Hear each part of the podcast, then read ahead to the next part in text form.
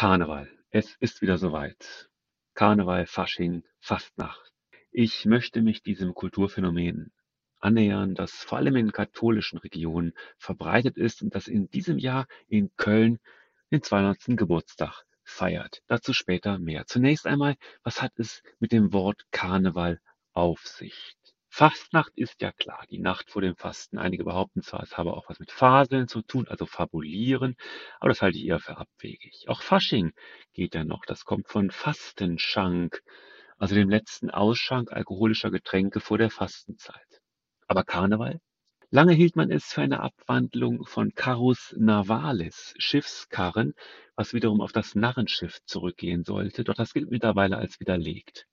Die heute geläufigste Version ist die Ableitung des Wortes Karneval vom mittellateinischen carne levare, Fleisch wegnehmen. Also jetzt beginnt die fleischlose Zeit. Interessant auch ist äh, die Begriffsgeschichte der Schlachtrufe Hillau in Düsseldorf und Alav in Köln. Manche vermuten hinter dem Düsseldorfer Hillau eine Abwandlung des Hello aus dem Englischen. Andere bringen das Wort mit hellblau oder halbblau in Verbindung als Zustand äh, fortgeschrittener Alkoholisierung. Eine dritte Gruppe ähm, sagt, ähm, Helau kommt von dem Ruf Hol über, mit dem man also nach karnevalistischen Veranstaltungen die Fähre von der anderen Rheinseite heranrief. Ähm, auch soll Helau am Niederrhein mal ein Hirtenruf gewesen sein. Also all das sind Theorien zum Helau. Das Kölner Alaf kommt wohl von Al-Af. Das heißt also alles ab, alles weg, was dann wiederum darauf deuten könnte, dass damit die in der Fastenzeit verbotenen Speisen und Getränke gemeint sind, also auch das Fleisch zum Beispiel, die eben im Karneval vollständig aufgezehrt wurden und man mit dem Köller Alaf eine Art Vollzugsmeldung gegenüber der Kirche kundtat. In Köln ist alles weg, was dem Fasten im Wege stehen könnte. Dann spielt die Zahl 11 eine besondere Rolle. Warum ist das so? Ab dem 19. Jahrhundert ist die Elf immer wieder im rheinischen Karneval präsent. Prunksitzungen, denen steht ein sogenannter Elverrat vor und der Karnevalsbeginn ist auch immer 11.11. 11. um 11.11 Uhr. 11. Ähm, das soll sich aus den Anfangsbuchstaben der drei äh, Wahlspruchwörter der Französischen Revolution von 1789 ergeben haben. Egalité, Liberté, Fraternité. ELF. 11. Ja, das könnte sein. Andere sehen da eine Parodie auf die oftmals zehn- oder zwölfköpfigen Gremien in Politik und Verwaltung. Zudem ist die Elf die Zahl der Unvollkommenheit, des, des Teuflischen, während zehn die zehn Gebote oder zwölf die zwölf Stämme Israels, zwölf Apostel, heilige, vollkommene Zahlen sind. Also verkehrte Welt im Karneval. Schauen wir einmal näher auf die Geschichte des Karneval. Die geht zurück, ja, äh, etwa 5000 Jahre, also bis an den Beginn der, der Zivilisation. Am Beginn der Zivilisation steht gewissermaßen der Karneval und zwar in Mesopotamien, im Zweistromland, im Land der ersten urbanen Kulturen.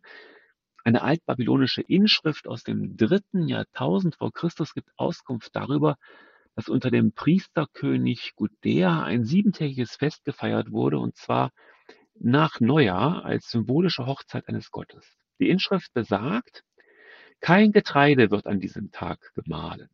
Die Sklavin ist der Herrin gleichgestellt und der Sklave an seines Herrn Seite. Die Mächtige und der Niedere sind gleich geachtet. Ja, und das ist Karneval. Jeder Jäger ist anders, aber alle machen mit. Oben und unten die Grenzen verschwimmen.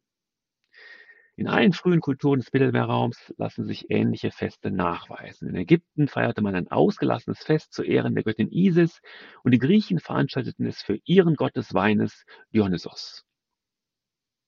Auf den antiken Karneval, auf den alten Karneval von also 3000 vor Christus bis etwa 500 nach Christus, also äh, bis zum Beginn des, des Mittelalters, ähm, folgt dann der christliche, der katholische Karneval, also vom Hochmittelalter 1100 etwa bis heute im Grunde. Und äh, die christlichen Deutungsmuster für diesen ja, katholischen Karneval finden wir bei niemand anderem als dem Kirchenvater Augustinus.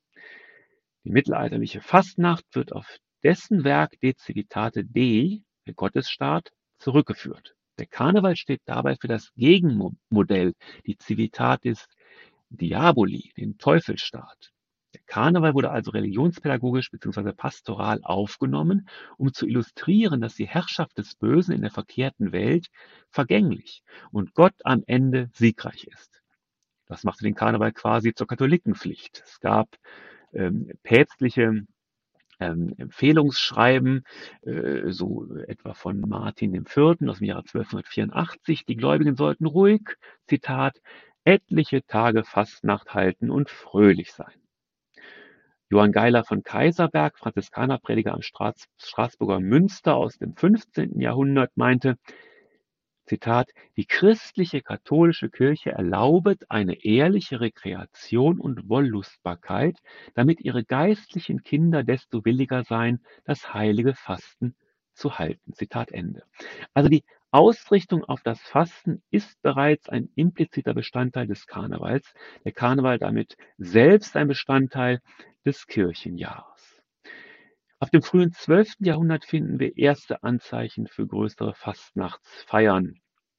So ist überliefert, dass der erste Karnevalswagen 1133 in Aachen gebaut wurde.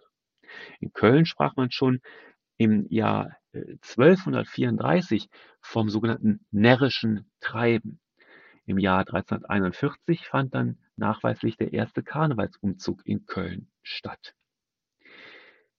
Die Reformation stellte die vorösterliche Fastenzeit und damit eben auch die Fastnacht in Frage. Der Karneval zieht sich vom 16. bis ins 19. Jahrhundert an die Höfe, auf die Schlösser zurück, wird als elitärer Maskenball veranstaltet und der lebhafte Straßenkarneval des Volkes geht ein. Der Straßenkarneval, also die Umzüge mit Wagen und Fußgruppen, wie man es vom Rosenmontagszug kennt, wurde dann erst 1823 in Köln neu belebt, also vor 200 Jahren. Der Kölner Straßenkarneval, der so weltberühmt ist, feiert also in diesem Jahr einen runden Geburtstag. 200 Jahre.